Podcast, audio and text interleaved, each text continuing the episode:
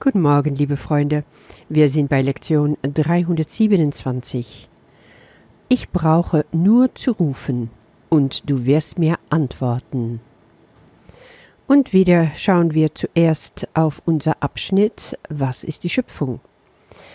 Wir sind im zweiten Paragraph und wir wollen uns den Satz anschauen, was nach Gottes Willen ewig eins sein soll, das wird noch immer eins sein, wenn die Zeit vorüber ist und wird auch durch den Lauf der Zeit nicht verändert werden, sondern bleiben, wie es war, bevor der Gedanke der Zeit begann. Ich finde, hier kriegen wir eine so wunderbare Gedanke Gottes über die Ewigkeit. Die Ewigkeit, die ist ja da, bevor die Gedanke der Zeit begann, bleibt unverändert durch den Lauf der Zeit und ist immer noch da, wenn die Zeit vorüber ist. Hier verspricht Gott uns, dass das, was nach seinem Willen ewig sein sollte, es auch so bleiben wird. Im Prinzip also alles, was Ewigkeit hat, ist völlig unabhängig von der Zeit. Die Zeit ist ja auch logisch, ja, weil die Zeit, die entsteht wie der Raum auch, erst durch die Idee der Trennung. In die Wahrnehmung da brauchen wir Zeit, da brauchen wir Raum. Bei Gott brauchen wir das nicht. Wenn die Wahrnehmung weg ist, wenn die Welt nicht mehr da ist, was sollten wir dann noch mit Raum und Zeit anfangen? Wenn wir also nicht mehr in diese Trennung von Gott glauben, wenn wir nur noch eins sein wollen, dann wird auch für uns nur noch Ewigkeit da sein. Diese Ewigkeit, die ist unveränderlich da geblieben während unser Ausflug in der Welt. Das ist die wahre Unveränderlichkeit. Danach sehen wir uns doch im tiefsten unseres Herzens. Wenn nämlich das, was gut ist, so wie es ist, dann auch so bleibt, auf ewig. Was sagen wir dazu? Halleluja! Ja, und dazu passt, finde ich, auch wunderbar unsere Lektion von heute. Ich brauche nur zu rufen und du wirst mir antworten. Dieser Auftakt ist schon an sich ganz wunderbar. Von mir wird nicht verlangt, die Erlösung auf der Basis eines blinden Glaubens anzunehmen. Ist das nicht eine tolle Aussage? Wir sind es so gewohnt zu denken, ah ja, an Gott muss man eben einfach glauben. Ja, das ist nicht zu beweisen, aber glauben kann man an ihm. Nun, Jesus geht hier nochmal ganz anders damit um. Er redet von unserer persönlichen Erfahrung, die er über den blinden Glauben stellt. Und dann kommt es sogar noch besser. Denn Gott hat versprochen, dass er meinen Ruf hören und mir selbst antworten wird. Hast du schon mal Gott gerufen und gar nichts gehört? Um Hilfe gefleht und keine Antwort empfangen? Also, ich schon. Und ich kann mir vorstellen, da sind wir alle schon durch. Früher, bevor ich mit dem Kurs anfing, da habe ich echt viel gebetet, indem ich Gott anflehte. Und es ging immer um Notsituationen. Ich suchte vor allem also seine Antworten in der Not. Und als es mir gut ging, dann brauchte ich ihn nicht. Aber mit dem Kurs hat sich das grundlegend verändert. Ich habe ganz schnell angefangen, eine Zeit gleich in der Früh morgens nach dem Auswachen nur für Gott und mich zu nehmen. Und da gelernt, Gott ist immer da und antwortet. Und diese Erfahrungen damit, die haben mir dann auch zu dieser Erkenntnis gebracht.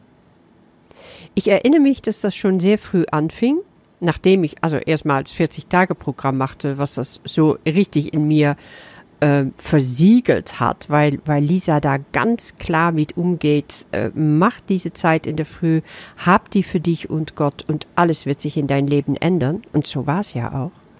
Aber dann, als ich so richtig losging mit den, mit den Lektionen vor fünf Jahren, dann erinnere ich mich an Lektion 49. Die Stimme Gottes spricht den ganzen Tag zu mir. So, das war das erste Mal, wo so richtig darauf konzentriert war, den ganzen Tag hindurch ihm zu hören.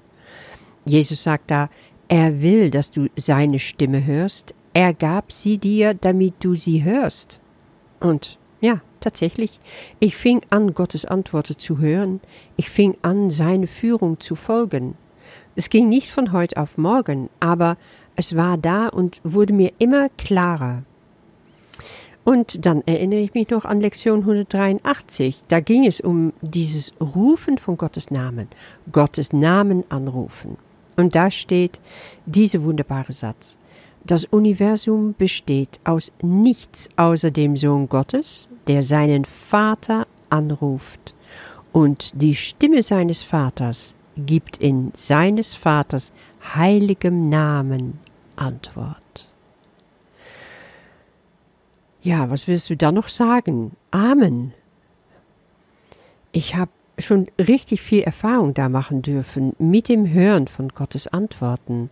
Und das ist genau das, worauf Jesus sich hier jetzt auch bezieht. Er sagt, lass mich nur aus meiner Erfahrung lernen, dass dies wahr ist. Also dies damit meint er, dass Gott mich hört und dass er auch antwortet. Und der Glaube an ihn muss sicher zu mir kommen. Da schließt es schon wieder an beim ersten Satz. Ich brauche kein blinder Glauben habe, dass Gott mich antwortet. Nein, nein, ich darf einfach wirkliche Erfahrungen sammeln damit. Gott antwortet. Und dann wird der Glaube an Gott von alleine kommen. Geht gar nicht anders. Was Jesus hier macht, ist uns einladen. Probier es doch einfach mal aus. Wenn du es noch nicht erfahren hast für dich, dann ist jetzt die Zeit dafür gekommen. Zöger doch nicht mehr. Stell einfach die Probe aufs Exempel.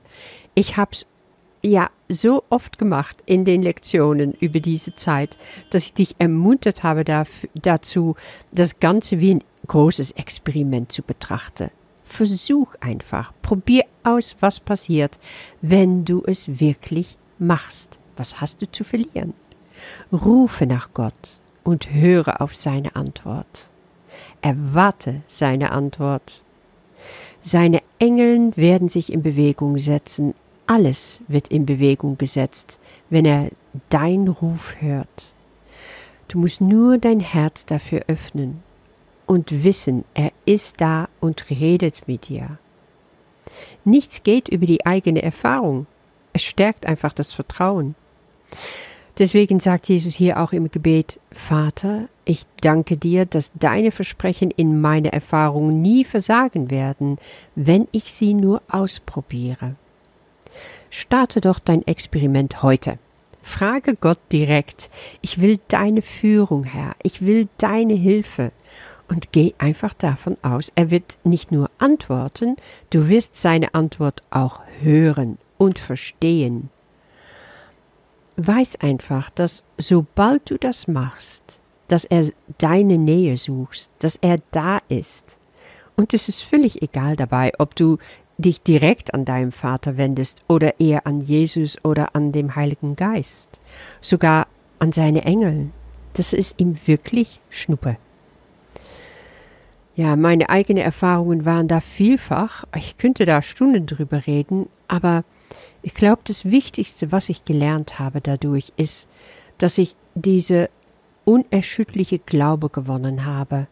Wenn Gott einmal hört, und das tut er die ganze Zeit, weil er, erwartet auf uns, dass wir endlich mit ihm sprechen, dann kommen auch seine Antworten und öffne dich einfach für, ja, Unerwartetes, weil es ist nicht immer so, wie du denkst, dass Gott mit dir redet.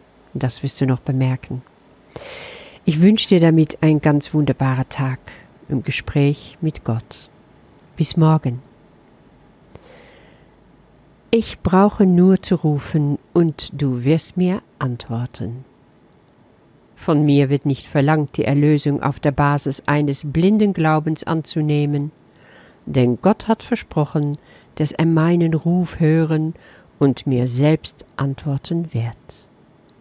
Lass mich nur aus meiner Erfahrung lernen, dass dies wahr ist, und der Glaube an ihn muss sicher zu mir kommen.